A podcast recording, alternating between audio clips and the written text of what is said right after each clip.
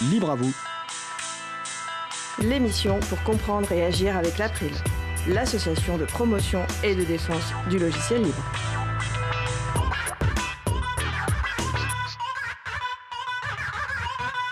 Bonjour à toutes, bonjour à tous, vous êtes sur la radio Cause Commune 93.1 en Ile-de-France et partout dans le monde sur le site causecommune.fm. La radio dispose également d'une application Cause Commune pour téléphone mobile. Merci d'être avec nous aujourd'hui pour cette nouvelle édition de Libre à vous, l'émission pour comprendre et agir avec l'April, l'association de promotion et de défense du logiciel libre. Je suis Frédéric Couchet, le délégué général de l'April. Nous sommes mardi 19 novembre 2019, nous diffusons en direct, mais vous écoutez peut-être une rediffusion ou un podcast. La radio dispose d'un salon web, donc vous pouvez utiliser votre navigateur web préféré, vous rendre sur le site de la radio, causecommune.fm, cliquez sur chat et retrouvez-nous ainsi sur le salon dédié à l'émission pour interagir en direct avec nous. Le site web de l'April, c'est april.org et vous y retrouverez une page consacrée à l'émission avec les références sur les pauses musicales et toute information utile en complément de l'émission. Nous vous souhaitons une excellente écoute. Alors, nous allons passer au programme de l'émission du jour. Nous allons commencer euh, par trois courtes interviews réalisées à l'occasion de l'Ubuntu Party du week-end dernier. Ensuite, ce sera la chronique Itzig numérique d'Emmanuel Reva qui nous fait le plaisir d'être avec nous aujourd'hui. D'ici une vingtaine de minutes, nous aborderons notre sujet principal qui portera sur le livre Ada ou la beauté des nombres avec l'interview de son autrice Catherine Dufour. Et en fin d'émission, nous aurons l'interview de Romain Pierronnet pour l'événement Le Libre sur la place qui se déroule à Nancy le 26 novembre 2019. À la réalisation de l'émission aujourd'hui, Patrick Creusot. Bonjour Patrick. Bonjour tout le monde et bonne émission. Alors, place tout de suite au premier sujet. Nous allons commencer donc par trois courtes interviews réalisées à l'occasion de l'Ubuntu Party qui s'est déroulé à la Cité des Sciences et de l'Industrie donc les 16 et 17 novembre 2019. J'ai également fait une présentation sur l'émission. La vidéo devrait être bientôt disponible sur le site donc euh, ubuntu-party.org et j'ai profité de cette conférence pour faire trois interviews. Nous allons donc les écouter et on se retrouve juste après. Nous sommes en direct de l'Ubuntu Party de Paris, donc le 17 novembre 2019. Euh, donc je suis avec euh, Tony. Alors, euh, je voudrais savoir pourquoi tu es venu à l'Ubuntu Party aujourd'hui. Je suis venu à l'Ubuntu Party parce que j'ai eu beaucoup de chance qu'un ami m'a fait découvrir le monde du libre. Au début, je ne jurais que par Windows parce que j'étais formaté à l'école sur l'utilisation de Windows et j'avais peur d'essayer un autre système. Et euh, il m'a fait découvrir un autre système qui m'a beaucoup aidé parce que j'ai eu un grave accident de la route. Et en fait, grâce à ce système-là, en fait, je peux euh, utiliser l'informatique parce qu'elle est facile d'entretien et beaucoup plus rapide que d'autres systèmes comme Windows. Il faut mettre à jour euh, le système qui prend beaucoup de temps, mettre à jour les pilotes, les logiciels, alors que là, tout se fait en une seule fois. Il suffit d'appuyer sur un bouton pour mettre à jour. éventuellement, passer par le terminal pour taper quelques formules, mais si on ne le fait pas, le, système fonctionne très bien et ça m'a rendu un, immense service et ça va donner une autonomie euh, administrative. Et je viens euh, régulièrement à notre bout de partie pour euh, pouvoir découvrir bah, ce qui se fait de nouveau, apprendre des nouvelles choses. Et puis j'aimerais un peu bah, m'informer parce que j'aimerais pouvoir trouver une solution pour rendre euh, le système euh, Ubuntu euh, accessible à d'autres types, à d'autres genres d'handicap comme l'handicap visuel, de façon à ce qu'une personne qui soit aveugle puisse installer le, DVD dans un ordinateur comme Monsieur et tout le monde et qui puisse directement avoir un système qui soit vocalisé et l'utiliser directement et, acquérir aussi de l'autonomie. Parce que malheureusement les logiciels qui sont utilisés pour les personnes malvoyantes sont coûteux et au niveau des droits de propriété, c'est pas très libre, ils font pas ce qu'ils veulent. Il y a des personnes qui me disent qu'ils ont acheté quelque chose qui fonctionne sous Windows 7, mais que malheureusement ben, ne fonctionne plus sous Windows 10, donc ils sont obligés de repayer et du coup ils sont euh, extrêmement euh, contraints et ça serait bien que le libre euh, permette aussi de rendre encore les choses plus accessibles pour les personnes qui en ont le plus besoin pour acquérir de l'autonomie dans leurs difficultés quotidiennes. D'accord, bah, je ne sais pas ce qu'il en est de côté Ubuntu, mais je crois que côté Debian, il y a des versions euh, euh, qui sont adaptées pour les personnes souffrant de, problèmes euh, visuels. Tu as déjà l'occasion d'en tester, toi? Alors, j'ai regardé sur Randy Linux, mais malheureusement, ce sont des versions qui ne sont pas entretenues très longtemps. J'ai essayé de tester, mais ça n'avait pas l'air de, bien fonctionner. Et pour l'instant, euh, pour tout ce qui est euh, ben, lié à l'handicap, enfin une version spéciale handicap encore dans le monde du libre, ça n'existe pas encore et je pense que c'est quelque chose à créer. Malheureusement, je ne suis pas euh, programmeur, j'aimerais bien savoir programmer pour pouvoir mettre ma pierre à l'édifice, mais ça serait quelque chose à développer et, pour, et de démocratiser. Et je pense que pour pouvoir démocratiser les logiciels du libre et tout ça, ça serait euh, de s'inspirer un peu de ce qu'a fait euh, Microsoft, c'est qu'ils imposaient directement euh, le Windows dans les ordinateurs à l'école et donc du coup on, était formaté comme ça. Et ce qui serait bien, ça serait de pouvoir récupérer des PC qui sont par exemple les entreprises de la défense.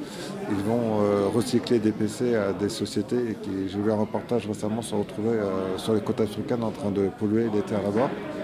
Et ça serait bien justement de pouvoir récupérer ces PC-là, d'installer un système euh, libre dessus, Ubuntu Debian, et pouvoir les distribuer à des personnes qui ont de faibles ressources ou qui, euh, ont des problèmes de, santé ou d'handicap, qui ont des accès difficiles à l'informatique, et de pouvoir démocratiser euh, l'accès à l'informatique et ça ferait une bonne promotion pour les, logiciels libres en fait, s'inspirer de ce qu'a fait Windows à l'école mais euh, de le faire en, distribuant les ordinateurs euh, bah, gratuitement ou pour une, pour une somme modique. Et éventuellement assurer une formation euh, pour la personne, puisque quand on, ne connaît pas, ça fait peur, mais une fois qu'on a découvert, on, y devient accro. D'accord. Écoute, merci Tony, puis à la prochaine Ubuntu Party. Ok, bah, merci beaucoup. Au revoir.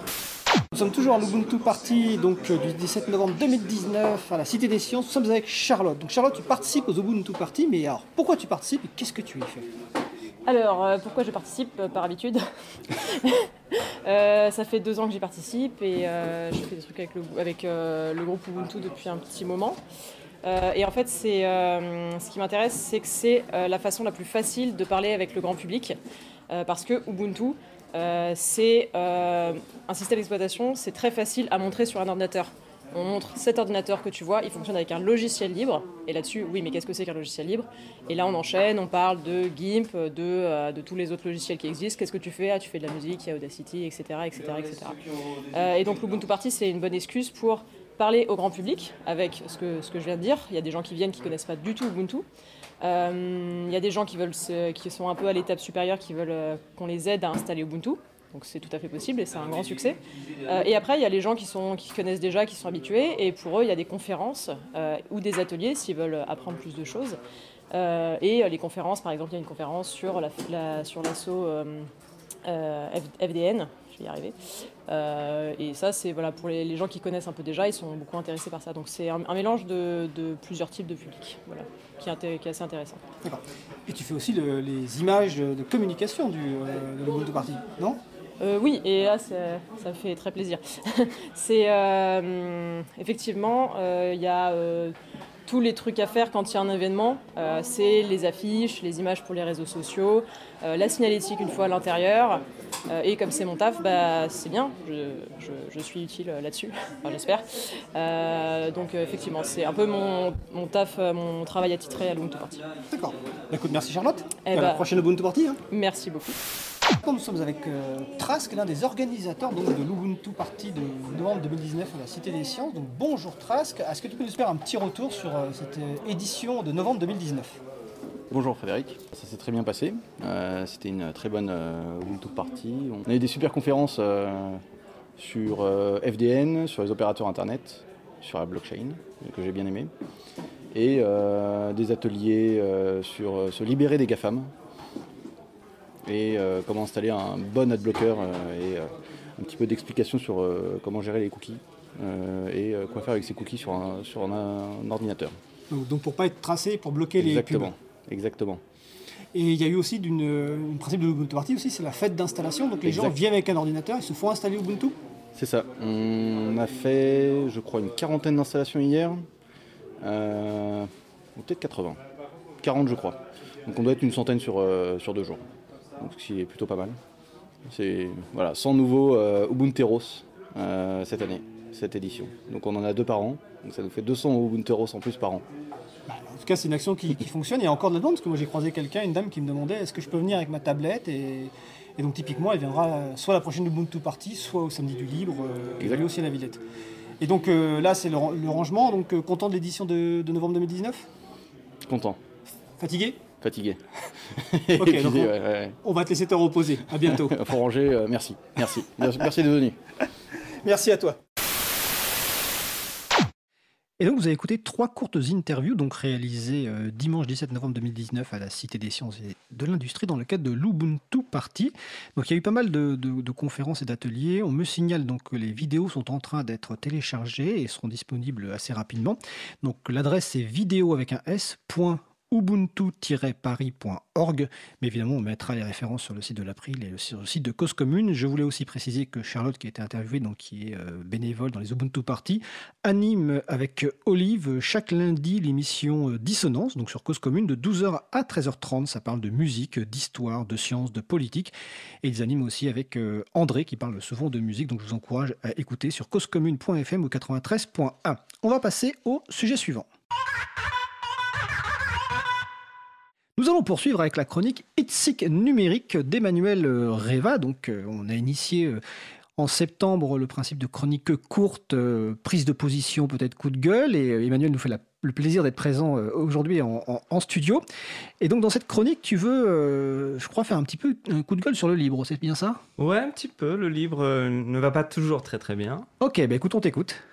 Bah écoute, il existe un forum sur Reddit ou un sous-Reddit qui s'appelle euh, Stallman was right, ou en français euh, Stallman avait raison. Non, je ne vais pas parler de Epstein, tout ça.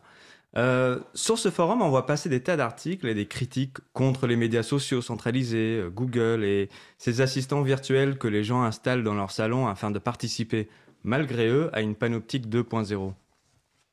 L'autre jour, je suis tombé sur un post qui parlait d'une de ces télévisions modernes que les gens peuvent s'acheter de manière totalement volontaire quelqu'un a découvert et dénonce que sa télé intègre des publicités. Son télécran affiche des pubs directement dans le menu de l'appareil. Clairement, Samsung est allé trop loin cette fois. Trop de publicité.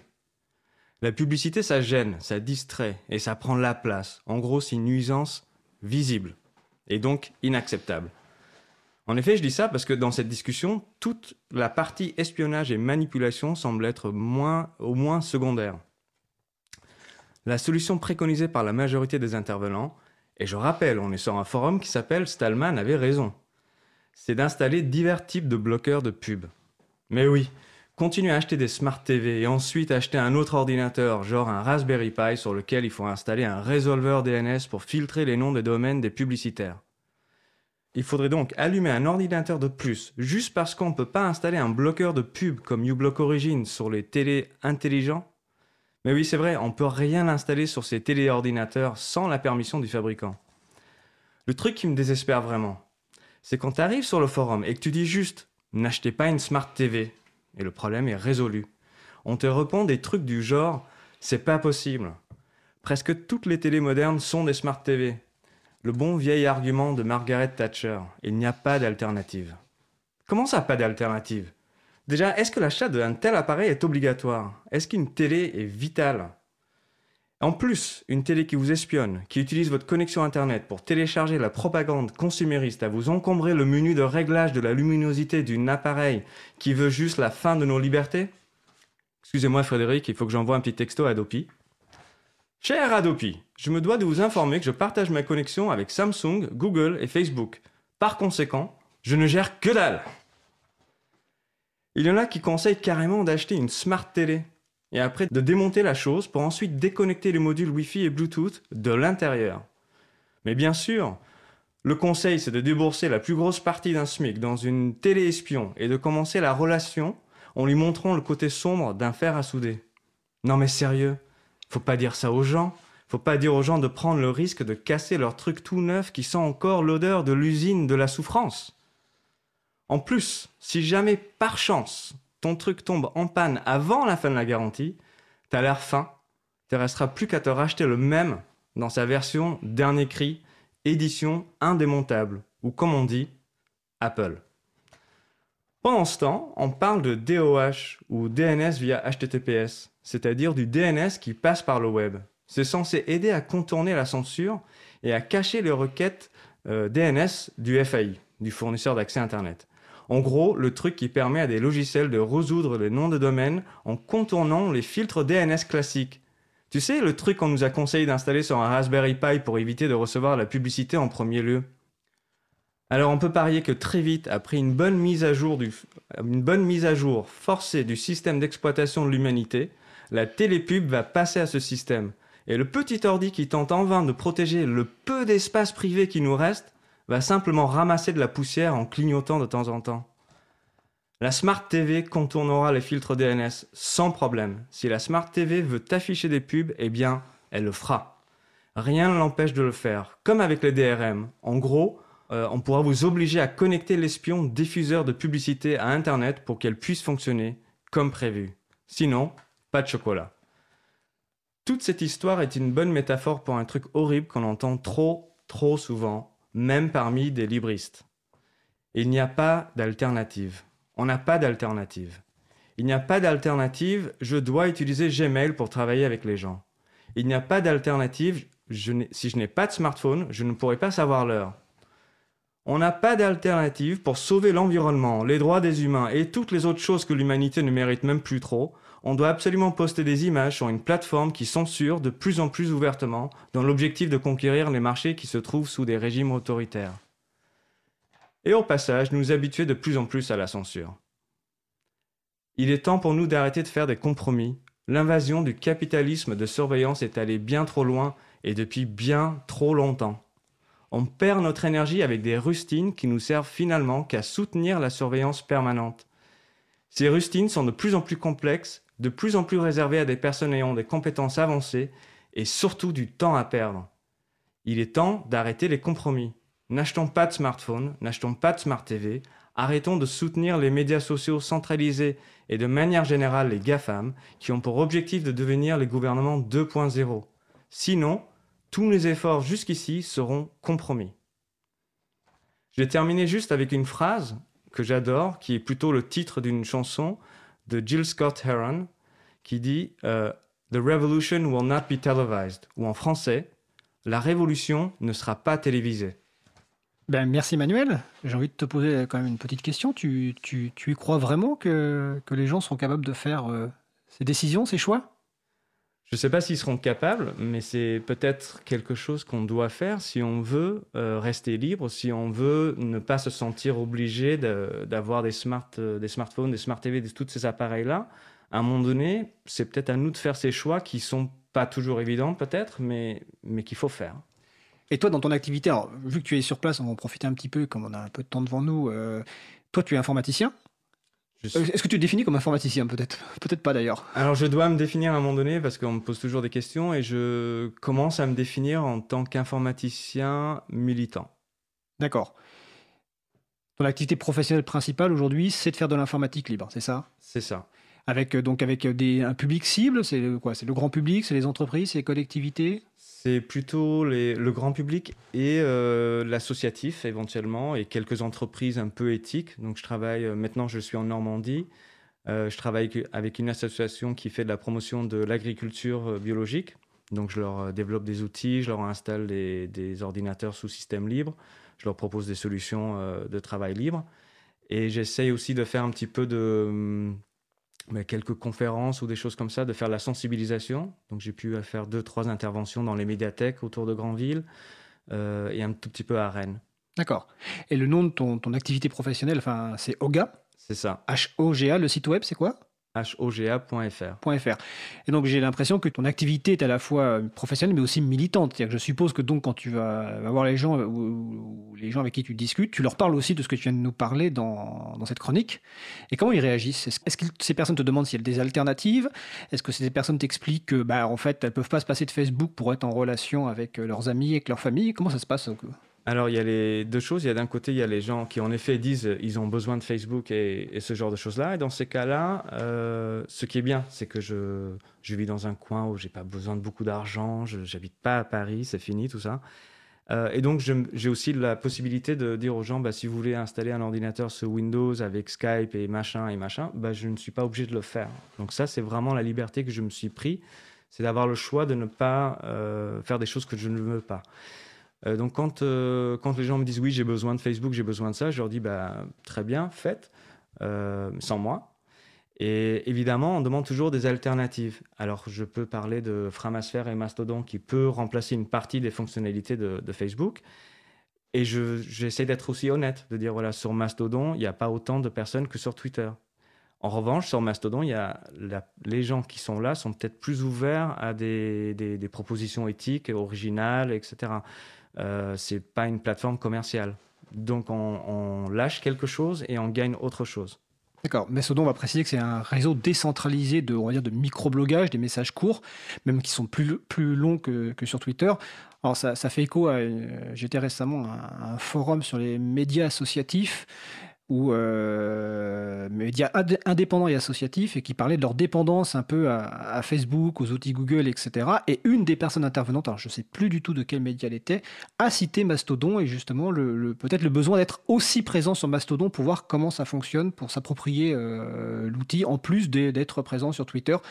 Euh, donc il y a un écho dans ces milieux-là et avec des outils qui sont développés de plus en plus. Alors il y a Mastodon, il y a Framasphere, c'est un euh, c'est Diaspora. C'est Diaspora, c'est ça. Ouais, c'est Diaspora, donc un outil euh, de réseau social, on va dire, euh, en libre. Et puis Framasoft développe pas mal d'outils. Donc par exemple sur les vidéos, il y a PeerTube aussi. Ouais. Par rapport, donc ce que je vous disais tout à l'heure quand je vous parlais tout à l'heure de le, juste avant l'Ubuntu Party, les vidéos qui sont téléchargées sur l'Ubuntu Party sont téléchargées sur une instance PeerTube. Alors une instance PeerTube, c'est un réseau décentralisé de vidéos pour évidemment offrir une alternative décentralisée, loyale à, à YouTube. Et donc, toi, dans, le cadre de tes demandes, est-ce que tu as des gens qui te demandent vraiment de, leur installer, par exemple, un PeerTube ou de les former à ça, euh, leur expliquer? Alors, la demande pour des instances de PeerTube, il euh, n'y en a pas encore trop, mais j'en parle puisque je fréquente un peu, il y a quelques artistes dans le coin où j'habite, etc. Et j'essaye de les amener vers ces choses-là. Donc, j'ai quand même installé une instance euh, Mastodon et PeerTube, et mon instance Mastodon est sur invitation. L'idée, c'est d'avoir des gens du coin pour qu'on puisse avoir, euh, parce que sur Mastodon, on a une, une, vision globale du réseau fédéré, mais aussi on peut avoir une vision locale. Tout à fait. Et donc ça, ça peut être très intéressant de, de pour lier euh, la vie locale. Euh, ça, ça, permet de lier de la vie locale, mais ça aussi permet de lier des, des vies par rapport à des centres d'intérêt. Euh, et donc d'être, de, de, ne pas être soumis à la censure euh, d'une seule entreprise qui est, qui est en l'occurrence Twitter. Euh, dernière peut-être question parce que après on va faire la pause musicale. Je crois que tu fais aussi des, ou tu as commencé à faire des conférences gesticulées. Oui. Est-ce que tu peux nous en dire deux mots sur quel est l'objectif de ces conférences gesticulées? Alors justement, l'objectif c'est de sensibiliser le grand public euh, aux différentes problématiques, bah, notamment le, truc un petit peu euh, que j'ai un petit peu fait tourner, c'est s'appelle le prix du gratuit. Et euh, cette conférence, au début, j'ai développé pour une association à Rennes. Ça a pour objectif de rendre plus transparent ce qui se passe derrière les géants du, du web. Parce qu'on parle toujours de Facebook, Google et Apple, Amazon, machin, les GAFAM, mais en fait, ça, c'est la partie visible de l'iceberg. Et derrière, il y a toutes les entreprises dont on connaît, le grand public ne connaît pas le nom. Et l'idée, c'est vraiment de leur montrer ça et de montrer comment on fait pour gagner des élections aux États-Unis euh, ou en Angleterre, etc. Euh, le côté caché de tout ça, ça, ça touche un peu plus les gens. Donc vraiment, euh, c'est ça l'objectif. D'accord. On va rappeler qu'une conférence gesticulée, ça, ça mélange des savoirs chauds et des savoirs froids. Et donc, si des gens veulent t'inviter à faire une conférence, ils peuvent te contacter. Tout à fait. Donc sur euh, oga.fr. Ouais. Exactement. Ok. Bah écoute, euh, merci Emmanuel. On va faire. Donc c'était la chronique Itsic numérique d'Emmanuel euh, Reva, donc son site oga.fr, oga avec un H, hein, donc H-O-G-A. On va faire une pause musicale. Nous allons écouter Hill par Hungry Lucy. On se retrouve juste après. Belle journée à l'écoute de Cause Commune. Cause Commune 93.1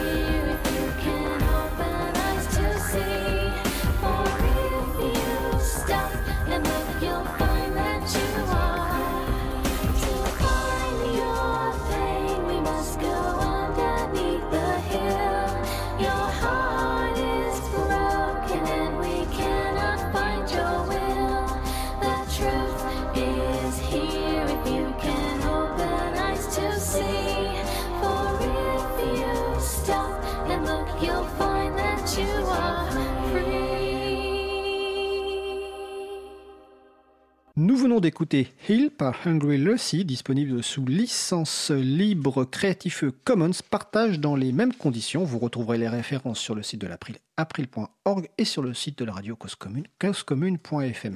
Vous écoutez toujours l'émission Libre à vous sur Radio Cause Commune 93.1 en Ile-de-France et partout ailleurs sur le site causecommune.fm. Nous allons passer maintenant au sujet principal de l'émission.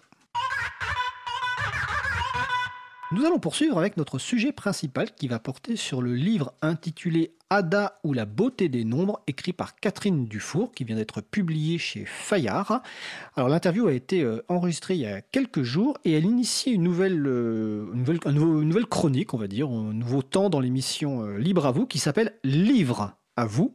Le principe, c'est qu'on invite une personne ayant écrit un livre en lien avec nos sujets pour une interview dans l'émission et on lui propose une rencontre débat dédicace à la librairie de Madagali Garnero à Livre Ouvert, qui se trouve dans le 11e arrondissement de Paris. Donc le site c'est alivreouvert.fr. Et donc aujourd'hui, on va vous diffuser l'interview de Catherine Dufour. Et le 11 janvier 2020, de 16h à 18h30, je crois, vous aurez la journée, plutôt ou l'après-midi, rencontre dédicace avec Catherine Dufour. Mais on écoute l'interview de Catherine Dufour et on se retrouve juste après. Nous avons le plaisir d'avoir avec nous Catherine Dufour qui vient de publier un livre intitulé Ada ou la beauté des nombres, publié chez Fayard, 245 pages pour 18 euros. Bonjour. Notre échange aura l'occasion de découvrir et d'en savoir plus sur Ada Lovelace. Alors, son véritable nom, d'après ce que j'ai découvert, c'est Augusta Ada King, comtesse de Lovelace. Je ne le savais pas avant. Euh, elle, a- elle est très connue parce qu'elle a réalisé le premier véritable programme informatique à l'époque où les ordinateurs n'existaient pas encore, donc c'est quand même assez spécial. Je suis Magali Garnero, alias Bouquinette, administratrice de l'April et libraire dans la librairie à Livre Ouvert. Bonjour Catherine. Bonjour.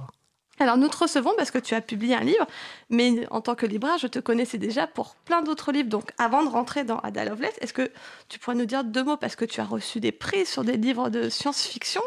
Et donc moi je t'attendais pas du tout en science-fiction puisque là tu nous fais une biographie sur une femme qui est précurseur de l'informatique. Oui, j'ai commencé par publier de la fantaisie drôlatique librement inspirée de Terry Pratchett euh, et de Douglas Adams, le guide du retard galactique, les Monty Python, tout ça. Blanche-Neige et les lance-missiles, c'était mon premier livre publié en 2001, qui a eu le prix Merlin d'ailleurs. Et puis ensuite, euh, ça marchait pas mal et j'ai croisé aux Utopiales un homme venimeux qui m'a dit Ah, c'est bien tes petits bouquins de fantaisie, quand est-ce que tu nous fais un vrai livre? Alors j'étais très vexée, j'ai décidé de faire un livre de science-fiction super sérieux, super sordide. Le goût de l'immortalité. Et effectivement, du coup, ça a beaucoup plu aux hommes. Et du coup, il a eu plein de prix. Alors, le Rony est né, le Grand Prix de l'Imaginaire, le Grand Prix du Lundi, euh, le prix Bob Moran, etc. Ça, c'était en 2006.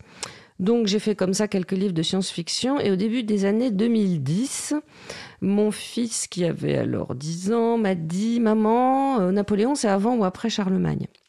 Alors, j'ai fait comme la poule, j'ai fait brrr, parce que j'étais horrifiée. Et j'ai pondu un livre que j'ai écrit d'ailleurs avec mon fils, euh, qui s'appelle L'histoire de France pour ceux qui n'aiment pas ça. Et comme c'était plutôt de la littérature générale et pas de la littérature de genre, je l'ai envoyé par la poste chez Fayard, qui a dit oui, super, on vous publie. Et depuis, je suis chez Fayard, où je viens de sortir un- une biographie d'Ada Lovelace. Mais je suis aussi chez La Talente, où j'ai sorti euh, En temps la nuit, qui est du fantastique urbain, et euh, Danse avec les lutins, qui est de la fantaisie politique. J'ai aussi cru voir que tu avais fait une petite nouvelle chez euh, La Volte, non? Alors oui, je, fais, je suis aussi une novelliste et l'année prochaine, je vais sortir un recueil de nouvelles, essentiellement de la science-fiction au, au Bélial. C'est vraiment assez surprenant comme parcours d'auteur de passer bah, justement à la science-fiction, à des romans sur l'histoire, et maintenant à Ada Lovelace, Ada Lovelace qui, euh, qui nous intéresse particulièrement euh, nous, puisque ben, dans le monde de l'informatique, il y a un langage qui s'appelle le langage Ada. Tout à fait. Avant de rentrer euh, plus dans les détails, est-ce que tu nous pourrais nous parler de Ada Lovelace, de ses parents? Puisque moi j'étais extrêmement étonnée de savoir que je connaissais son père. Et puis ensuite de parler un peu de son enfance. Donc déjà, le papa.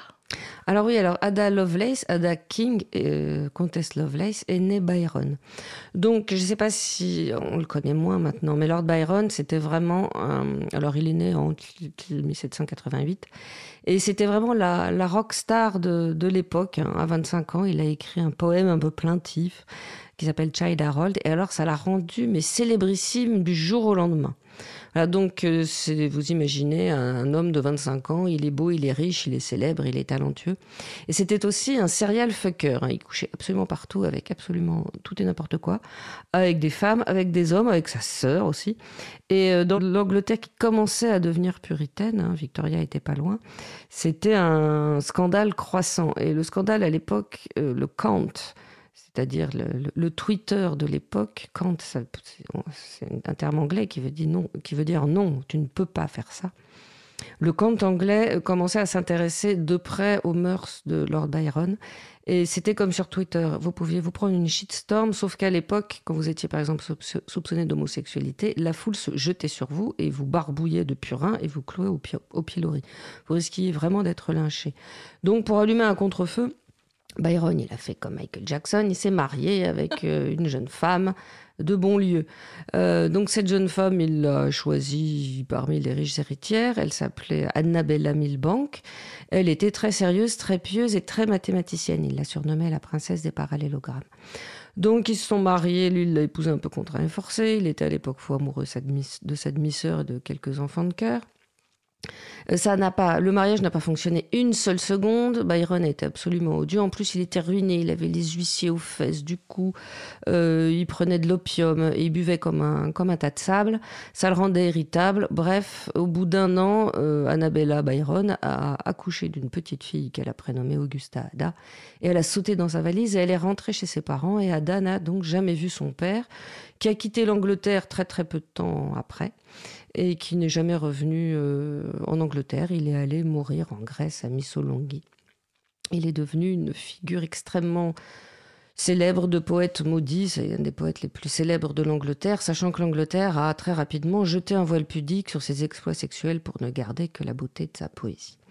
Donc Ada, elle a grandi comme ça avec une mère euh, célibataire, euh, un peu traumatisée par le, le traitement qu'elle avait subi. Elle a reporté malheureusement ce traumatisme sur sa fille. De toute façon, à l'époque, euh, être un enfant était sordide. hein. Au début du 19e siècle, c'était ce qu'on appelait la pédagogie noire. Vous le retrouverez dans Les Malheurs de Sophie. Globalement, on estimait que la douceur et la tendresse, c'était pas bon pour les enfants.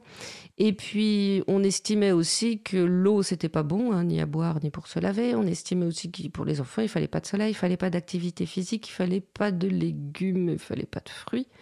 Donc les, les gamins, ils étaient carencés, ils arrivaient à l'âge adulte dans un état de santé déplorable. La seule chance d'Ada, c'est que sa mère était quand même une vraie lettrée et que du coup, elle a hum, offert à sa fille une éducation assez poussée en tout, surtout en sciences et surtout pas en poésie. Étonnant. Étonnant, non Donc, Ada Lovelace, elle est arrivée à 17 ans euh, avec des problèmes de santé qui ne l'ont absolument jamais quittée, dû à son éducation épouvantable, et dû au fait qu'il n'y avait pas de vaccin. Donc, elle a attrapé la rougeole à 13 ans. Ça l'a mis deux ans sur le flanc. Elle a chopé avec une des conséquences de la rougeole, qui est une encéphalopathie. Bref, elle n'a jamais eu la santé. Elle est arrivée à 17 ans, et puis on l'a, on a fait comme pour toute jeune fille de, de bonne famille. On l'a emmenée à la cour pour que euh, elle se trouve un mari. En gros, c'est ce qu'on ce qu'on appelait la saison mondaine. On entrait dans le monde à 17 ans et puis on vous promenait de balle en balle jusqu'à ce que vous trouviez un mari. Elle a trouvé effectivement Lord King qu'elle a épousé et elle lui a fait les trois enfants réglementaires. Voilà, notamment les deux fils, hein, ce qu'on appelait l'héritier et la pièce de rechange.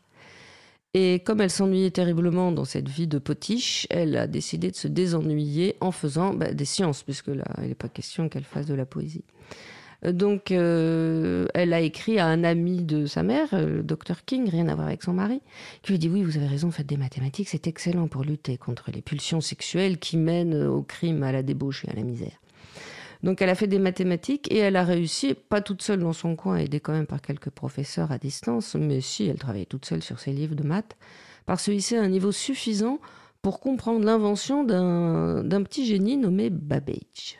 Alors, avant de, de parler de Babbage, puisque bah, c'est surtout ça qui va, qui va nous intéresser, elle a beaucoup voyagé avec sa mère. Tu dis qu'elle a, elle a fait des voyages, elle est partie en Europe. Sa santé s'est améliorée, peut-être parce que justement, il y avait moins de saignées, euh, moins de diète alimentaire et ainsi de suite. Donc, tout de suite, le corps respire. Et que effectivement, c'est avec les voyages avec sa mère, donc avant son mariage, qu'elle rencontre des euh, mathématiciens comme Somerville, enfin Maria Fairfax Somerville. Et là, j'étais contente, c'était une femme. Et puis Morgane, qui va devenir un de ses professeurs. Et effectivement, Charles Babbage. Est-ce qu'on pourrait déjà parler un peu de qui est Somerville? Qui est cette Marie euh, Fairfax Somerville? Alors, en fait, je pense pas qu'elle l'ait rencontré parce qu'elle a voyagé entre 10 et 12 ans en Europe. Effectivement, sa santé s'est améliorée. Je suppose que c'est tout simplement parce qu'on l'a sortie et puis elle a dû s'alimenter à peu près correctement. Euh, C'était une petite fille très très curieuse. Euh, elle s'intéressait par exemple au vol, elle disséquait des oiseaux morts, elle a écrit un traité de flyologie, elle rêvait d'avions à vapeur. Elle était en ça beaucoup dans son époque, qui était une époque de, de découvertes scientifiques euh, assez ébouriffantes. Tous les, toutes les disciplines étaient mélangées, on ne faisait pas vraiment la différence entre le fait de faire tourner des tables et le fait de faire des, recherches en, en sciences physiques. C'était c'était une époque assez exaltante pour, les, pour tous les petits génies et les petits inventeurs en herbe. Alors ensuite, dans le milieu de, de, sa mère, sa mère appartenait au monde, elle se piquait quand même un peu de, de, science, de- de- d'intellect, hein. c'était en gros les, les intellos de l'époque. Et donc dans le milieu de sa mère, elle a effectivement rencontré les amis de sa mère, et parmi elles un certain nombre d'hommes de, science et de femmes de science. Et parmi la plus connue, c'est effectivement Marie Somerville. Donc, qui est en gros, on va dire que c'est un peu là, au niveau générationnel, c'est pas du tout les générations d'Ada, c'est plutôt celle de sa mère, voire de la grande sœur de sa mère, parce qu'elle est née au début des années 1780. Donc, elle, elle a jamais eu de chance. Marie Somerville parce que elle est venue au monde avec euh, un père qui n'était pas souvent là et la famille était très pauvre. Enfin là, ça la gênait pas, elle gambadait dans les champs. Son père est rentré, il a trouvé que c'était vraiment une petite sauvageonne, donc il lui a interdit de gambader. Il l'a envoyé dans un, un espèce d'abominable euh, couvent, enfin école pour filles, euh, qui était une véritable école de torture. hein. On vous enfermait dans des corsets pour que vous vous teniez droite et on vous obligeait à apprendre le dictionnaire par cœur. Et puis alors du coup, euh, bah, elle, elle a arrêté de gambader, elle s'est mise au livre puisqu'on le voulait. Et puis elle a adoré les livres. Donc là, son père a encore râlé en disant que ceci n'était pas et c'était unladylike, pas Oui. digne d'une lady. C'est ça, c'est un mot que j'ai découvert, unladylike. Voilà. Alors tout ce qu'aimait Marie Somerville, Marie Fairfax à l'époque, était unladylike et elle trouvait ça bien injuste. Donc on lui confisquait ses livres. Euh, c'est pas grave, elle révisait son Euclide de mémoire la nuit. Alors on lui confisquait ses chandelles, elle révisait son Euclide de mémoire dans le noir. Bref, elle a bien du mérite, mais elle était, absolument surdouée. hein. Elle écoutait à la porte les leçons que prenaient ses frères. Enfin, elle s'est débrouillée pour devenir ce qu'on appelait une polymath, c'est-à-dire un puits de science. euh, l'équivalent des, humanismes du XVIe siècle, quelqu'un qui s'y connaît vraiment bien en pas mal de disciplines. Et puis elle a épousé un monsieur euh, Somerville, euh, Fairfax, enfin bref, elle a épousé son premier mari qui n'aimait pas les bas bleus, c'était manque de chance. Heureusement, il est mort assez rapidement et elle a pu se remarier avec un, un, un Somerville qui lui a été, euh, été très favorable à, au bas bleu et qui a emmené sa femme visiter tous les, tous les scientifiques euh, d'Europe. Alors il y a le, le très célèbre Laplace, le très célèbre Poisson. Elle s'est très bien entendue avec eux. Elle a commencé à publier des livres scientifiques qui ont eu un réel succès. Et d'ailleurs, comme son mari, je ne sais pas comment il s'est débrouillé, il s'est ruiné. Les hommes, de cette époque, ils avaient une nette tendance à se ruiner facilement. C'était elle qui entretenait la famille, hein, grâce, à, grâce à ses œuvres, grâce à ses écrits. Et elle a fait partie des professeurs qui ont appris à Ada à accéder à un niveau mathématique suffisant. En fait, elle a, réussi, elle a eu l'intelligence de se mettre dans le moule qu'on attendait des femmes, tout en pouvant euh, étudier et euh, partager ses connaissances scientifiques. C'est un bel exemple finalement pour Alors c'est un bel exemple, c'est un exemple triste. Hein. Marie Somerville, dès que quelqu'un rentrait dans la pièce, elle cachait ses livres et ses, et ses feuilles sous un oreiller, sous un coussin, et c'était pas pour rien. Si on vous faisait des choses unladylike, vous étiez jeté à la porte du monde, c'est-à-dire euh, avec rien, avec des compétences en révérence globalement, et l'interdiction de travailler. Il n'y avait aucune carrière ouverte aux femmes. Donc il s'agissait pas de rire avec ça. Euh, c'était pas uniquement par pudeur, c'était pour euh, tout simplement conserver, conserver des, des- des moyens de vivre en ce monde. Le, sous ces dehors un petit peu souriants, ces histoires de la- ladylikeness et unladylikeness étaient très très cruelles.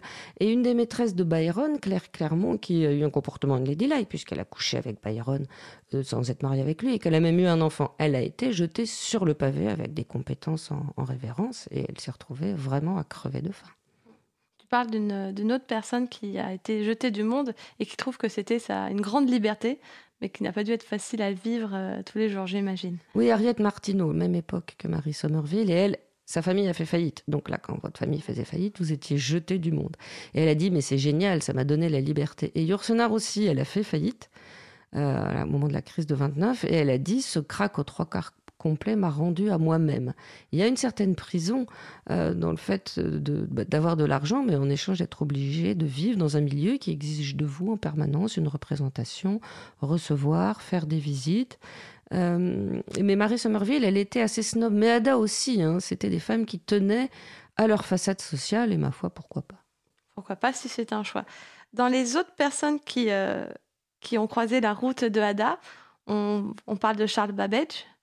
Oui. Babbage, je sais pas comment on dit. Alors, il va apparaître euh, plusieurs fois dans, dans sa vie. Il va apparaître quand elle est avec sa mère et qu'elle le rencontre et qu'il lui présente son moteur à différence. Alors, c'est quoi un moteur à différence? Alors, Charles Babbage, c'est euh, alors lui plutôt génération de Annabella et Byron, hein, donc plutôt la génération d'avant celle d'Ada. Donc lui, c'est un mathématicien tout à fait génial, un touche-à-tout de génie. hein. Il, il faisait des découvertes fabuleuses, puis hop, il changeait de, de domaine. Et euh, il était agacé parce qu'à chaque fois qu'il voulait travailler en mathématiques, euh, il tombait sur des, des- fautes de calcul. Parce qu'à l'époque, ben, il n'y avait pas de calculette, donc il fallait tout faire de mémoire, il fallait tout faire à la main, ou il fallait hum, utiliser des tables. Et les tables étaient pleines d'erreurs parce qu'elles étaient calculées à la main. Donc un jour, il s'est dit, mais pourquoi est-ce qu'on ne peut pas calculer ces tables à la vapeur, c'est-à-dire de sans erreur? Et euh, il y a un de ses copains qui lui dit, mais c'est parfaitement faisable. Et à ce moment-là, Babbage est tombé dans, dans la marmite du calculateur. Il a décidé d'inventer un gigantesque calculateur qu'on appelait un moteur à différence. Là, c'est un engine. Alors, je sais pas appeler ça engin ou moteur. Euh, et malgré sa différence, en fait, ce- cette, cette machine ne faisait que, que des additions, mais ça permettait de résoudre à peu près tous les calculs qu'on avait besoin de faire, avec comme but ultime d'obtenir des belles tables de logarithmes, de multiplication, des tables de tir, des tables d'assurance, dénuées de toute erreur humaine. Et effectivement, Babbage, il avait besoin de sous pour construire sa machine. Donc à l'époque, quand on avait besoin de sous, euh, qu'est-ce qu'on faisait? On organisait des belles fêtes, parce qu'il avait une belle maison à Londres, euh, et on invitait des gens de la haute en espérant qu'ils mettraient la main au porte-monnaie. C'était une forme de mécénat. Et dans ces grandes fêtes où il invitait le tout Londres, il y avait parfois jusqu'à 300 personnes à ces soirées, où les gens, il faut dire, venaient pour goûter à ces, à ces sorbets qui, paraît-il, étaient excellents et endurait probablement avec patience la démonstration du, du prototype de moteur à différence que montrait Babbage. Et il est tombé une fois sur une petite jeune fille de 17 ans qui a compris ce qu'il voulait faire et qui a trouvé cette machine absolument merveilleuse et qui lui a emprunté des plans. Et c'était effectivement Ada, qui à l'époque s'appelait encore Ada Byron. Et puis Ada, elle allait faire se marier, elle allait faire ses enfants, et puis elle a, elle a étudié les mathématiques, et euh, à l'âge de 25 ans, elle a estimé qu'elle en savait suffisamment. Euh, et elle a décidé de se lancer dans une carrière scientifique. Et à l'époque, quand on voulait se lancer dans une carrière scientifique, la première chose à faire, hein, Babbage l'avait fait, Morgan l'avait fait, Marie Somerville l'avait fait, c'était de traduire des, Des articles articles. scientifiques. Parce que les scientifiques, ils publiaient dans tous les pays. Globalement, la langue véhiculaire scientifique, c'était le français, mais enfin, t- tout le monde ne publiait pas forcément en français. Donc, euh, c'était de bon goût de traduire l'article de, de quelqu'un d'autre dans une langue ou dans une autre. hein. Ada, elle parlait très couramment, au moins l'allemand et le français. Donc on commençait par ça. Et euh, Babbage était allé donner une conférence sur son moteur euh, en Italie et il y avait un ingénieur italien, Menabrea, qui a écouté la conférence. Et il a trouvé la conférence très intéressante et il a fait un article sur le moteur à différence en français. Et euh, Babbage a dit à Ada, bah, si vous voulez commencer, euh, commencez par là, vous me traduisez cet article en anglais. Elle l'a fait, elle l'a rendu à Babbage. Il lui a dit, vous n'avez pas mis une seule note alors que vous connaissez très bien mon, moteur Et euh, là, Ada ah, a dit, ah, mais, bien sûr. Et elle a rendu un, article qui faisait trois fois le volume de l'article initial avec ses notes dedans, qui est paru dans une revue anglaise prestigieuse. Et c'est ce qui nous reste comme trace du travail euh, scientifique d'Ada. C'est vraiment l'acmé de sa carrière, puisque après elle est morte euh, très vite. C'est l'acmé de sa carrière, c'est ce fameux sketch of the analytical engine. C'était pas sur le moteur à différence d'ailleurs, c'était sur le moteur suivant. Parce qu'une fois qu'il a eu l'idée de son moteur à différence, Babbage, il s'est dit oui, mais quand même, euh, la différence, euh, ça fait vraiment trop, trop 1830. Euh, on était en 34. Maintenant, on va plutôt faire un moteur analytique. Et un moteur analytique était un moteur qui était censé résoudre absolument toutes les équations. Euh, et je suis- propose qu'on parle de ce merveilleux moteur analytique après la pause musicale. Exactement. Nous allons euh, écouter euh, Yesterday de Kiddy Maze, qui est disponible sous licence libre et Creative Commons by SA. Cause commune. Yesterday is not today. I let the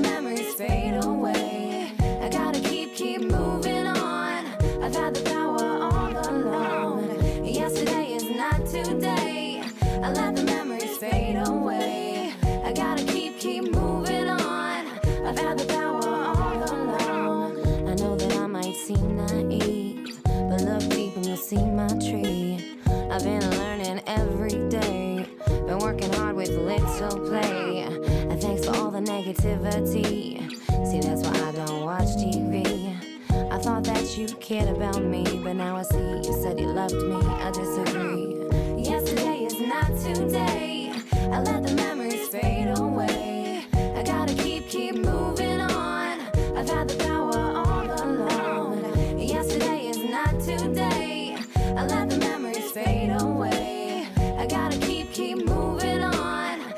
the power all along. The stars light before we see. I was that before I was me. I'm pulsing lonely in my field of gray. Digital bearings program my day. Unfold my mirror, see on through. Discuss it all in terms of you. Bleeding hands reveal my love. I'm seeking all the meanings from above. Yesterday is not today. I let the memories fade away.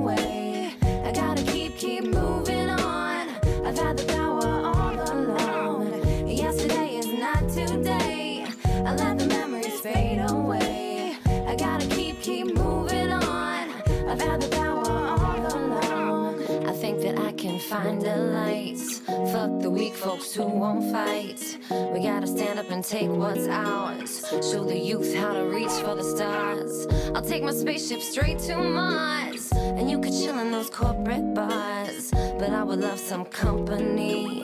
So, how's about you joining me? In fact, you could steer, baby. Then bring the others and we will all be free. Cause if I'm secluded, then you're alone. I'm slowly torn from my throne. Wasted visions of purity. Salvation isn't found in the majority. Collect my values in my purse. I bore my soul with each new verse.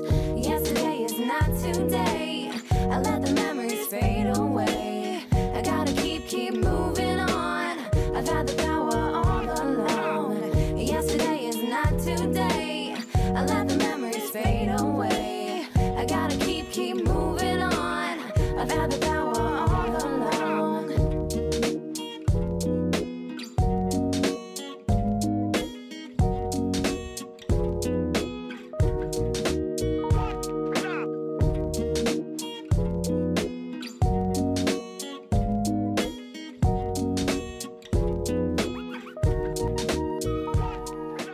Alors, toujours sur Cause Commune, nous venons d'écouter Yesterday par Kelly Mays.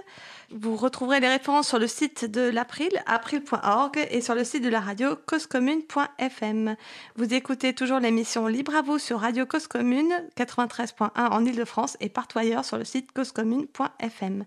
Donc, tu parlais du euh, moteur analytique, du calculateur analytique. Voilà, après avoir fait son moteur à différence, Babbage a décidé de faire un moteur analytique qui, lui, ne se contenterait pas de faire des additions, des soustractions, etc., mais pourrait résoudre toutes les équations.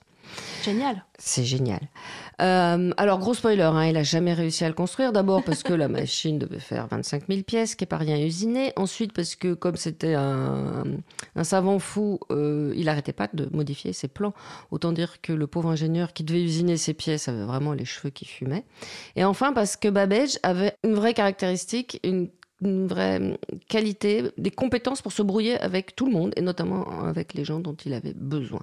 Donc il va se brouiller avec son ingénieur, il va se brouiller avec le gouvernement qui quand même finançait son, son moteur. Hein, il avait exigé, euh, alors le gouvernement d'abord lui a donné 1700 livres, qui était quand même une somme colossale à l'époque. Un, manœuvre gagnait 25 livres par an. Et en, 10 en 20 ans, Babbage va obtenir 10 fois plus. C'était un peu le prix de deux navires de guerre. Et euh, le, chef du gouvernement, euh, au bout de ces 20 ans, a dit Nous n'avons obtenu pour nos 17 000 livres que les récriminations de M. Babbage. Babbage, il râlait tout le temps. C'était, c'était vraiment l'œuvre de sa vie. Donc, il n'arrivera jamais à construire ses, ses moteurs à différence et il mourra plein, de, plein d'aigreur après avoir euh, mené des, des, des campagnes offensives contre les enfants qui jouent au cerceau dans la rue ou les joueurs d'orgue de barbarie. Oui, Donc, c'est est- quelqu'un qui va malheureusement se confier dans le vinaigre. Il n'aimait pas le bruit sonore. D'ailleurs, avec Ada, ils ont eu du mal à, à publier l'article qu'elle a écrit sur son moteur. Oui, alors cet article, lui, il voulait le publier pour euh, se faire mousser et avec un message de récrimination contre le gouvernement, bien sûr. Euh, quant à Ada, elle, elle voulait publier cet article pour rentrer enfin dans la carrière scientifique. Il était hors de question qu'elle publie les récriminations de Babbage. Donc ils sont disputés. C'est pas étonnant parce qu'ils avaient tous les deux un caractère assez abominable. Mais Ada a eu l'intelligence de, de, de protester, de râler et de s'imposer, ce qui est très important. Parce que sinon, Babbage se serait, avec une grande aisance, attribué son travail. Et elle a, elle a résisté. Et là, j'insiste beaucoup auprès des femmes qui m'écoutent de l'importance d'avoir un mauvais caractère pour, euh, pour lutter contre l'appropriation. En cas de pas se laisser faire, de ne Voilà. pas se faire voler son travail. Mais bon, finalement, l'article est paru et là, c'est la reconnaissance. c'est- Alors, en fait, elle a effectivement une reconnaissance dans le milieu scientifique, tout à fait. Je crois que c'est Faraday qui dit d'elle que c'est l'étoile montante de la science. Et euh, il faut savoir que ces notes-là seront relues un siècle plus tard quand Eken mettra au point des premiers ordinateurs, parce que dans le monde scientifique, quand un scientifique se lance dans quelque chose, il a en général l'intelligence d'aller voir ce qui s'est fait avant sur le sujet. Donc c'est très important d'appartenir pour un scientifique à la culture scientifique. Et euh, à la suite de, de cet article, il y a eu un petit retentissement dans un petit milieu à l'époque, ce qui n'était pas rien, euh, mais qui a, ça n'a pas été un raz-de-marée, la gloire et la célébrité pour Ada. Ada va continuer à travailler, euh, à rédiger des notes pour des articles scientifiques, mais ça a été de façon vraiment congrue, parce qu'elle aurait bien besoin d'avoir des partenaires, elle aurait besoin d'avoir accès à l'université, accès à des collègues, accès à des laboratoires, accès à la documentation, même aller à la British Library, la Royal British Library, était interdit aux femmes. Or, vous pouvez pas être scientifique tout seul dans votre coin. Euh, on avance toujours juché sur les épaules de, de ses prédécesseurs dans, dans le domaine de la découverte scientifique. Donc, la carrière d'Ada scientifique, en tout cas, va vraiment patiner. Et d'autant plus que son mari, riche euh, d'un héritage, va avoir l'idée étrange de se prendre pour un architecte Tudor et il va aller à la campagne se faire construire un puis des châteaux Tudor, euh, très beaux, très inconfortables. Et Ada sera obligée de suivre. Et en plus, elle suivra avec ses trois enfants. Et ces trois enfants, à l'époque, là on est en 1845, hein, l'article a été publié en 43, commencent à atteindre, euh, ben, à passer les 10 ans et à devenir des adolescents. Donc il faut s'en occuper de près parce qu'ils ne sont pas forcément très commodes. Par là-dessus, sa réputation scientifique lui a permis d'avoir accès à un, Andrew Cross, qui est un scientifique euh, qui fait des recherches notamment sur le- l'électrisation euh, musculaire. Et donc, elle va aller chez lui pour électriser des, grenouilles parce qu'elle a, l'intention d'étudier les mécanismes cérébraux qui préside euh, aux découvertes. Et elle a dans l'idée qu'il y a un lien entre le- les muscles et euh, l'activité cérébrale. Voilà, elle a, elle a vraiment des intuitions intéressantes, mais elle va pas pouvoir les mener à bien pour les raisons que je vous ai dites. Et chez ce monsieur Cross, elle va rencontrer le fils de la famille, et ça va être John. voilà, ça va être un petit peu l'homme de sa vie, en sens qu'elle s'entend pas très bien avec son mari, et que des hommes dans sa vie, elle n'en a pas eu beaucoup. Elle a eu au moins celui-là. Euh, la liaison d'ailleurs ne durera pas forcément, ça va durer peut-être deux ans avant que lui se trouve euh, une épouse à son goût. Et euh, ensuite, elle va découvrir les jeux de course parce que son mari a, posé son château à East Horsley. Et East Horsley, c'est à côté de- d'Epsom. Et donc, Ada va découvrir les joies de la course et elle va tomber dans le jeu. Elle va essayer de faire des sous en jouant aux courses, tout simplement parce qu'elle, elle touche un peu d'argent de poche. Elle- sa mère est très riche, son mari est très riche, et elle, elle a le droit à vraiment de l'argent Pas de poche. grand-chose, hein, tu dis voilà. 300 livres par rapport à ce que les autres ont, c'est ridicule. Voilà, ça, alors 300 livres c'est énorme à l'époque, mais euh, sa mère en touche 7000 et son mari, euh, en l'épousant, s'est mis 40 000 livres de dot dans la poche et ne veut pas lui reverser un, un centime. Voilà, donc euh, ça l'agace d'être d'être pauvre au milieu des riches et euh, elle décide de jouer aux courses. Et elle va essayer d'appliquer ses compétences en mathématiques euh, au jeu de course. C'est un échec cruel, c'est toujours un échec cruel, ce genre de choses, quand on essaye de mettre les chevaux en équation. Et, euh, et finalement, à sa mort, sa mère va régler toutes ses dettes de jeu, 8000 livres quand même, c'est une même. vraie fortune. Et donc finalement, Ada a réussi à extorquer à sa radine famille la, la fortune qu'elle estimait mériter. De façon posthume, mais elle y est quand même arrivée. Petite vengeance. Alors, pour revenir sur Ada et donc sur la traduction qu'elle a faite, donc traduction euh, de, l'italien qu'il avait fait en français, elle le fait en anglais. Et puis, c'est surtout les notes, les fameuses notes qu'elle a écrites qui vont lui donner euh, comment dire, cette, euh, cette reconnaissance quelques années après. Il y a aussi autre chose que, j'ai retenu dans, ces notes, c'est elle encourage les gens à faire des expériences chacun de leur côté et à partager les résultats. Comme si elle, elle encourageait le travail collaboratif. Oui, alors c'est pas c'est pas dans les notes de de, de sketch of Anal- analytical engine que- qu'elle a fait cette remarque là, mais euh, effectivement elle a elle a écrit un certain nombre de, de notes dans des articles euh, scientifiques, notamment d'ailleurs rédigés par son mari qui devait être un peu jaloux de ce qu'avait fait sa femme. Et euh, elle, il n'a pas hésité à s'attribuer son travail, par contre. Alors, elle signait toujours, elle n'avait pas le droit de signer de son nom parce que c'était une ladylike, elle signait AAL, Augusta Ada Lovelace. Et euh, elle a effectivement eu des intuitions assez géniales.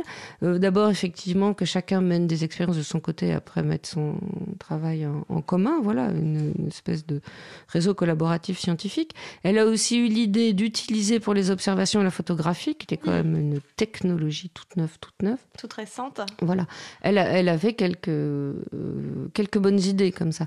Mais ses meilleures idées, effectivement, elle les a exprimées dans les notes de, l'article de Menabrea sur la machine de Babbage. Donc il ben, il y a de la note A à la note G. Les deux les plus célèbres, c'est la note A et la note G. Donc la première, dans la note A, elle exprime euh, une question qui est qu'effectivement le- le- le- l'engin analytique manie des chiffres, mais et s'il maniait pas que des chiffres, s'il maniait aussi des symboles, et pour tout dire, et s'il maniait des données. Autant Babbage était rivé sur la volonté d'obtenir des tables de logarithmes sans erreur, autant Ada, elle a fait le saut conceptuel que n'a pas fait Babbage, elle a imaginé une machine maniant des données, des mots, des langages, des musiques. Donc là, elle, a, elle avait vraiment 100 ans d'avance. Euh, elle a eu l'intuition de l'informatique. Et euh, dans la note G, elle a mis son intuition au propre.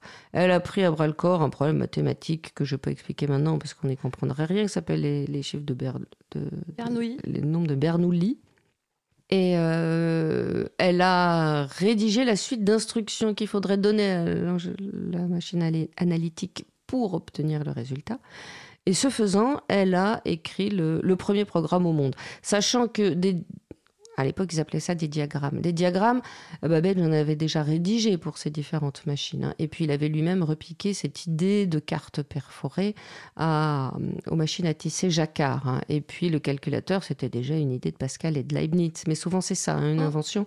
C'est quand même le mix de, plusieurs cerveaux sur plusieurs années, voire plusieurs siècles. Et puis, ça finit par arriver à maturité. Mais Ada, dans la note G, elle a euh, inventé la première boucle itérative de, données, et c'est en ça qu'elle a été précurseur. Et Grace Hopper, qui est celle qui a fabriqué programmé le premier, le premier ordinateur, un des premiers, c'est le Mark I, c'est Aiken. Il en a eu l'idée en 37 en voyant un prototype de la machine de Babbage et en lisant les notes d'Ada Lovelace. Mais une fois la machine fabriquée, il faut la programmer. La première programmeuse de ce Mark I, c'est Grace Hopper, et c'est elle qui a dit, parce qu'elle connaissait comme euh, les notes de, de, Lovelace, elle a dit c'est Ada Lovelace qui a écrit la première boucle, je ne l'oublierai pas, aucun informaticien ne l'oubliera jamais. Et comme tous ces, ces deux-là, ils travaillaient pendant la guerre pour l'US Navy, en 78, quand le département of Justice américain a décidé de se doter d'un langage un peu cohérent, parce que les langages avaient tendance à foisonner, euh, c'est un informaticien de l'US Navy qui a proposé comme nom de langage ADA, parce qu'il se souvenait justement de cette époque. Les informaticiens n'ont jamais oublié ADA finalement. Mais par contre, elle était très oubliée du grand public. Donc à partir de 78, le nouveau langage du département of Justice s'est appelé ADA. Enfin, il a été encore utilisé couramment, hein, le langage ADA. Il a été orienté objet après. Enfin bref, c'est un langage qui est encore euh, utilisé. Et euh, le, département of Justice a écrit à la famille Byron en disant Est-ce que vous nous donnez l'autorisation d'utiliser le, le mot ADA Et ils ont appelé leur standard militaire MS 1815, l'année de naissance d'ADA. Et à partir de là, il y a des gens qui se sont dit Mais pourquoi ADA Et qui se sont intéressés à cette personnalité qui était vraiment une note de bas de page euh, en bas des, des- des biographies de Lord Byron. Et il y a, eu, il y a commencé à y avoir une reconnaissance euh, petit à petit auprès du grand public de Ada Lovelace à partir des années 80. Et là apparaît le Ada Lovelace Award, le roman, le film et euh, quelque chose qu'on fête euh, nous régulièrement au mois d'octobre, l'Ada Lovelace Day. le qui 9 permet- octobre. Voilà, qui permet de mettre en avant les femmes Les codeuses. les codeuses. Voilà, les femmes de l'informatique. Et comme tu dis, le langage ADA est encore extrêmement utilisé. D'ailleurs, je fais un petit coucou à l'association ADA France, hein, qui, euh, j'espère, nous écoute et avec qui on pourra organiser sûrement des événements. Ada, malheureusement, elle meurt assez rapidement après son article et en plus de manière assez douloureuse.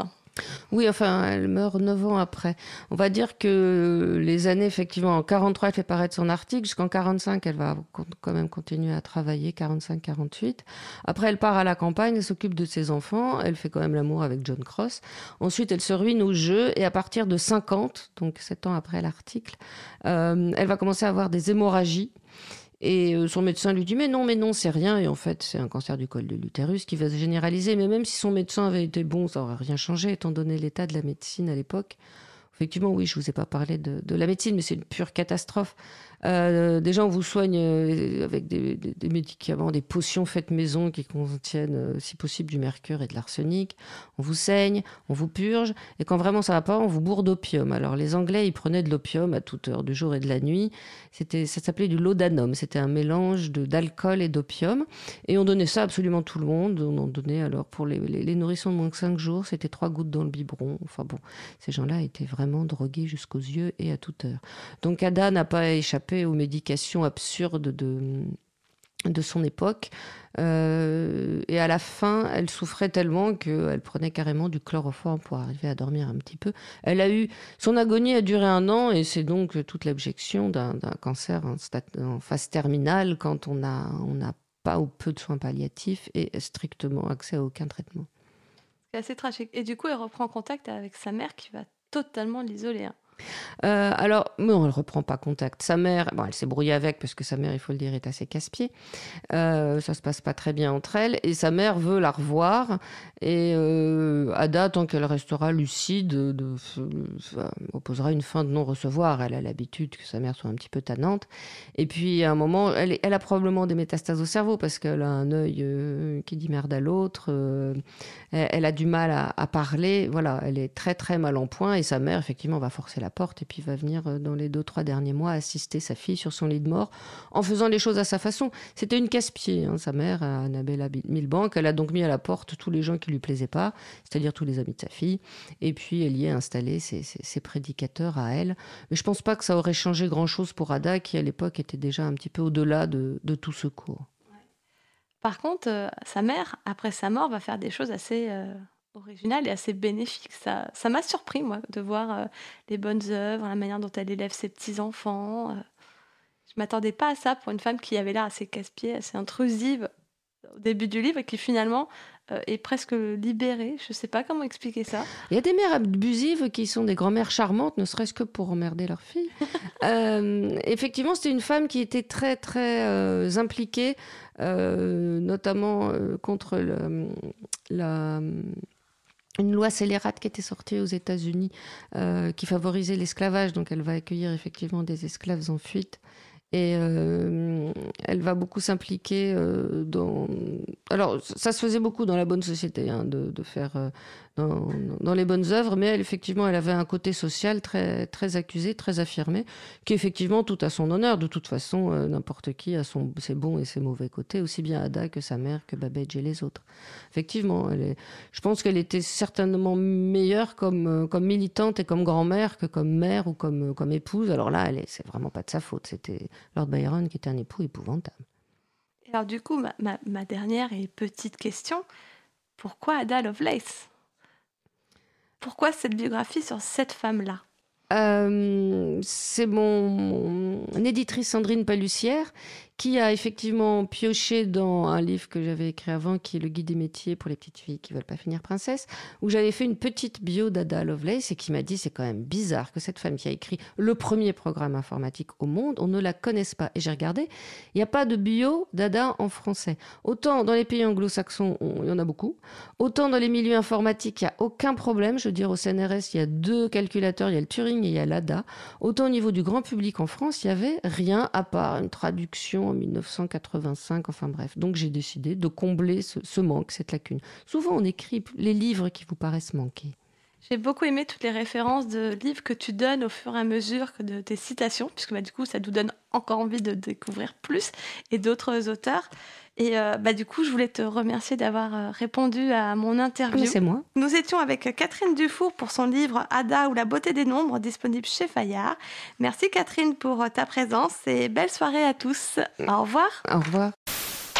Et donc nous avons écouté l'interview donc de Catherine Dufour, livre Ada ou la beauté des nombres publié chez Fayard. Donc comme je vous l'ai dit avant l'interview, donc Catherine Dufour sera l'invitée de Magali Garnero à la librairie à livre ouvert dans le 11e arrondissement de Paris, donc 171 boulevard Voltaire, 171B boulevard Voltaire, le 11 janvier 2020 de 16h à 18h30. Donc vous pourrez rencontrer Catherine Dufour, échanger avec elle et vous faire dédicacer son livre.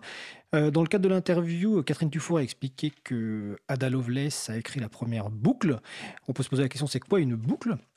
Ben, dans un programme, comme dans la vie quotidienne, il faut quelquefois euh, faire des opérations répétitives. Par exemple, si vous entraînez à la course à pied, vous devez faire euh, cinq fois le tour du parc.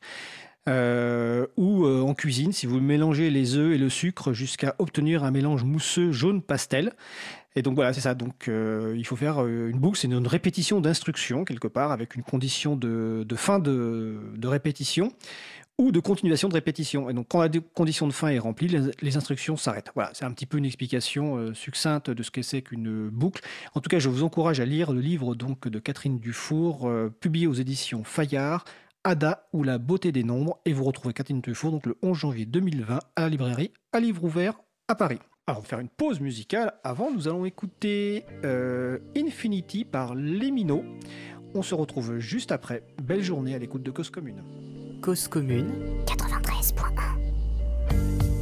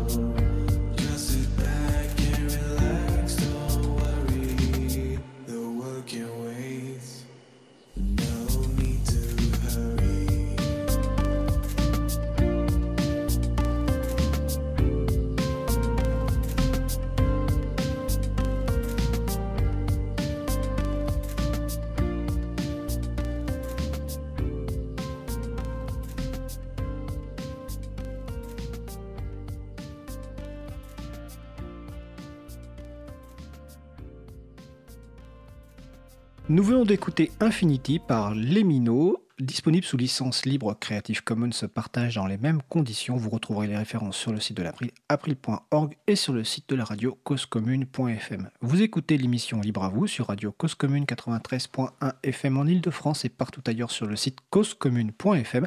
Nous allons passer au sujet suivant. Nous allons poursuivre avec euh, l'interview de Romain Pierronnet pour l'événement Le Libre sur la place qui se tient à Nancy le 26 novembre 2019. Alors normalement, Romain Pierronnet est avec nous par téléphone. Est-ce que vous êtes là? Et oui, je suis là. Bonsoir. Bonsoir. Donc Romain Pierronnet, vous êtes euh, adjoint au maire délégué à l'éducation aux écoles et à la ville numérique de la ville de Nancy. C'est bien ça? Exactement. Vous avez le bon Romain Pierronnet. Ok, super. Alors, le Libre sur la place se déroule donc à Nancy le 26 novembre 2019. Euh, Expliquez-nous bah, ce qu'est cet événement, pourquoi la ville de Nancy organise un tel événement, à qui il s'adresse. Euh, Dites-nous en plus. Alors c'est la quatrième fois qu'on organise un événement euh, sur le thème du, logiciel libre, hein, puisque c'est bien de ça dont il s'agit.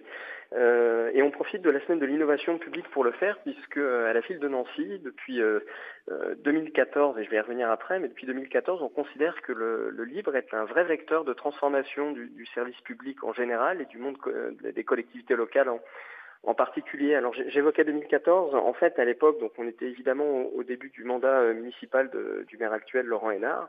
Et euh, au moment des élections, le maire avait pris l'engagement, au travers d'une charte euh, proposée par l'April, il avait pris l'engagement de privilégier le recours au, au logiciel libre pour le, le- les systèmes d'information et les outils numériques de la ville. Et il s'est pas contenté d'en prendre l'engagement, il a euh, défendu euh, concrètement l'idée que bah, l'open source avait du sens dans le monde public. Et, euh, et cet engagement se traduit non seulement avec des choix concrets euh, de solutions libres pour le, service public euh, à Nancy, mais aussi au travers d'une démarche de promotion de, cette idée euh, qui, qui s'incarne avec cette journée donc du 26 novembre, puisque l'idée là c'est de faire venir d'autres collectivités, d'autres acteurs du secteur public pour montrer que non seulement le libre dans le secteur public euh, c'est souhaitable, mais en plus c'est possible et ça, ça fonctionne très bien. Et donc euh, ça fait euh, du coup la quatrième année qu'on organise cette journée et, euh, et on va encore euh, poursuivre cette réflexion cette année. Bah, et en tout cas, c'est très, satisfaisant pour tout le monde de voir que le, donc le pacte signé euh, il y a 4 ans, donc c'était le pacte du logiciel libre, euh, des maires le signent et mettent en œuvre les engagements en faveur du logiciel libre. Donc on peut féliciter la ville de Nancy, euh, son maire et évidemment l'adjoint en charge du numérique. Je précise aussi que dans l'actualité, il y a aussi qui récompense un peu les, collectivités qui mettent en, action des, actions, enfin des, mises en œuvre politiques publiques en faveur du logiciel libre. Il y a le territoire numérique libre dont l'édition euh, 2019, les résultats seront connus euh, demain dans le cadre du, Salon des maires. Et je crois, si je me souviens bien, que Nancy avait l'an dernier eu un label euh, 4 sur 5 niveaux possibles sur le label territoire numérique libre. C'est bien ça? Tout à fait. Nous attendons fiévreusement le, résultat de, l'édition de, cette année, sachant qu'évidemment on a encore fait quelques progrès depuis, euh, l'année dernière, mais de toute façon, plus ça marche, euh, plus ça avance, plus on est persuadé que ça a du sens et qu'il faut continuer dans cette dans cette voie-là. Et c'est aussi pour ça qu'on cherche à, à faire connaître, parce que souvent ce qu'on qu'on a en tête hein, au travers du logiciel libre, c'est la gratuité. Bon, évidemment, quand on creuse, on se rend compte que c'est plus compliqué que ça et que faire du libre, ça ne veut pas forcément dire faire du gratuit. La preuve, c'est que nous, on a investi des moyens et de l'argent dans le logiciel libre. Euh, moi, je préfère parler d'une mutualisation intelligente, puisque quand à Nancy, on utilise par exemple un logiciel de gestion électronique du courrier, on utilise une version qui a été développée grâce à l'investissement d'autres collectivités auparavant, et euh, le déploiement tel qu'il se fait à Nancy va permettre de financer d'autres développements pour d'autres collectivités par la suite. Donc c'est une façon de faire qui est intelligente. Et puis au-delà de la question des sous, euh, si je puis dire, on sent aussi avec les, les prestataires avec lesquels on travaille qu'il y a un autre rapport entre la collectivité et, euh, euh, et l'entreprise qui est chargée d'assurer le déploiement, un rapport qui est plus constructif, qui laisse davantage de place à l'expertise et à l'engagement des, des agents. Et ça, moi, ça me paraît d'autant plus en- essentiel qu'on sait bien que souvent la représentation qu'il y a autour du logiciel libre est toujours un peu euh, un peu méfiante, on se dit que c'est- pas propriétaire, donc c'est c'est forcément que ça marche moins bien. Bon, euh, bah, moi j'ai envie de dire c'est exactement le contraire qui se passe. Euh, on est dans une autre approche du, du déploiement de ces solutions et du coup ça marche mieux euh, parce qu'on laisse plus de place à l'intelligence des, euh, des agents, aux fonctionnaires et à l'expertise des métiers. Et donc les solutions sont évolutives, elles s'adaptent mieux aux besoins à la fois des citoyens et des, euh, et des fonctionnaires. Et c'est le service public qui y gagne euh, aussi bien à l'interne qu'à l'externe. Donc nous on défend vraiment cette, euh, cette logique-là et on va le faire encore le 26 novembre. Bah, c'est super. Ah, donc le 26 novembre, c'est une journée donc, qui, est, qui est orientée, comme vous le dites, euh, collectivité euh, publique et logiciel libre. Quels sont les, les- les temps forts de la journée euh, Les principaux, voilà, les, les choses que vous aimeriez mettre en valeur? Alors on a quatre temps euh, dans cette journée. On a, euh, bon je, passe sur l'ouverture, ça c'est discours protocolaire, on a l'habitude, mais on va ouvrir la journée avec euh, trois retours d'expérience euh, qui vont contribuer à montrer que le logiciel libre c'est souhaitable et que ça fonctionne. Euh, et à différentes échelles, on va avoir un témoignage de la gendarmerie nationale, hein, euh, dont chacun sait qu'elle a une expérience intéressante euh, en la matière. Et puis deux collectivités de taille diverses. Donc on a une petite ville qui s'appelle Billy-Verclos, qui est une ville du, du- du nord Pas-de-Calais, et puis l'agglomération de Nevers, qui viendront aussi nous expliquer euh, les initiatives qui ont pu être prises euh, au travers du logiciel libre. Donc ça c'est le, temps d'ouverture de la journée, qui est plutôt un temps, euh, un temps grand public. Ensuite on enchaînera sur ce qu'on a choisi d'appeler un forum des initiatives, qui est en fait un, petit village de stand euh, lors duquel des acteurs du monde du livre pour le secteur public et les collectivités en particulier pourront présenter leurs succès, leurs initiatives et avoir des temps d'échange en direct avec des habitants ou avec des professionnels. Et puis euh, l'après-midi, on rentrera sur les choses peut-être un peu plus liées au métier du secteur public, euh, avec des enjeux de dématérialisation euh, comme le, le registre électoral unique, puisque là on est dans une période un peu de préparatif d'élections municipales qui nécessite de repenser des processus et des outils euh, dans les dans les collectivités. Et puis on discutera aussi des des expertises et des expériences en matière de dématérialisation du courrier, ce qui nous permet de gagner du temps et, de l'efficacité dans le service public. Et il y a aujourd'hui des solutions euh, euh, libres qui permettent de faire ça et de le faire euh, très bien. Et puis le soir, on aura à nouveau un temps qui sera cette fois plus orienté grand public, puisqu'on va accueillir à Nancy la, projection en avant-première d'un documentaire qui s'appelle LOL, logiciel libre, une, affaire sérieuse. Et donc on organise cette projection dans notre musée des beaux-arts qui sera ouverte euh, gratuitement et euh, qui sera aussi l'occasion de discuter avec euh, un des co-auteurs du documentaire qui s'appelle Thierry Bayou. Voilà, donc il y en aura pour tout le monde pendant cette journée du 26 novembre. Alors, je, je précise que par rapport à l'émission, nous avons.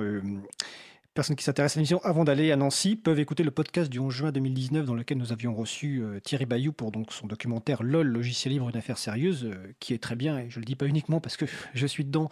Tous les gens qui l'ont vu, euh, notamment grand public, disent qu'il est vraiment très bien fait. Et concernant la gendarmerie nationale, effectivement, son retour d'expérience est très intéressant. Il y a le podcast du 3 septembre 2019 avec le lieutenant-colonel Stéphane Dumont qui avait fait un retour d'expérience. Donc voilà, je vous encourage vraiment à aller à Nancy. J'ai aussi noté dans le programme une chose qui peut intéresser les gens, c'est la déambulation libre au village gourmand de Saint-Nicolas. Est-ce que ça va être l'occasion de déguster des spécialités de, de la ville de Nancy avec aussi du- un petit peu de vin chaud, pain d'épices, bergamote?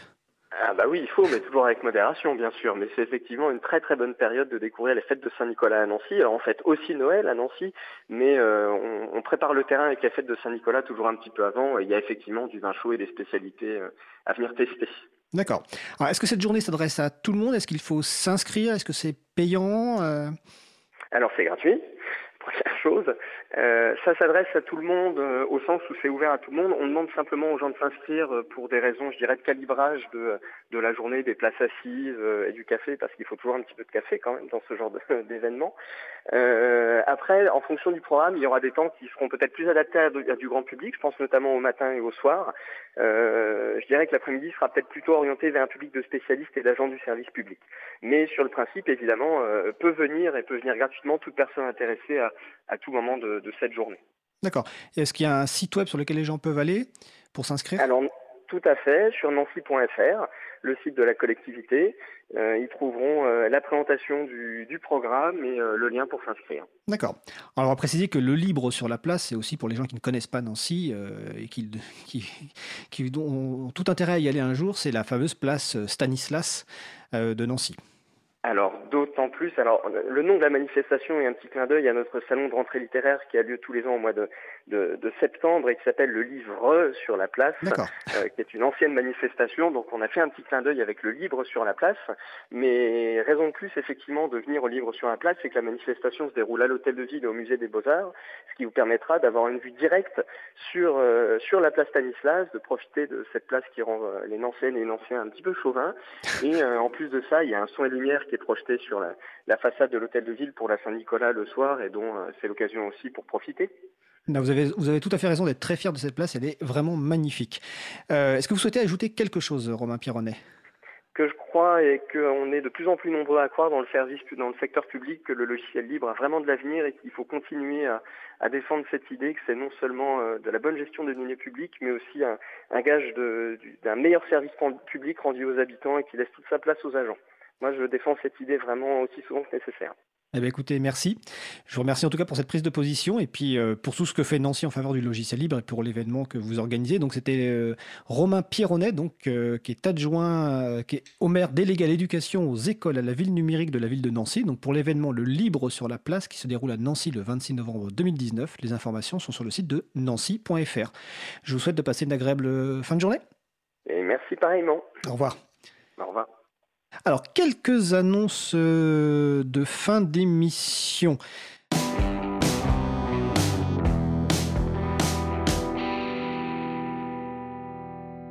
Alors, euh, donc jeudi 21 novembre, euh, il se passe pas mal de choses, vu que déjà à Marseille, il y a une conférence, Les logiciels libres, quel projet de société, avec Jean-Christophe Becquet. Donc Jean-Christophe Becquet est président de l'April et chroniqueur dans l'émission Libre à vous. Donc ça se passera euh, à 18h30 au Foyer du Peuple, 50 rue Brandis à Marseille. Et c'est organisé par nos camarades de l'association euh, Cercle, donc qui est Cercle d'entraide et réseau coopératif autour des logiciels libres. Vous trouverez les références sur le site de l'agenda du libre. Ce même jour, ce même jeudi soir, donc 21 novembre, il y a un apéro April à Montpellier qui se passe au Doutank, 2 rue du Pavillon, à partir de 18h45, euh, 19h. Et à Paris, il y a la réunion du groupe de travail sensibilisation de l'April qui se déroule dans le cadre de la soirée de contribution libre à partir de 19h à la FPH 38 rue Saint-Sabin. Donc n'hésitez pas à vous y rendre, c'est ouvert à toute personne, un membre ou pas de l'April.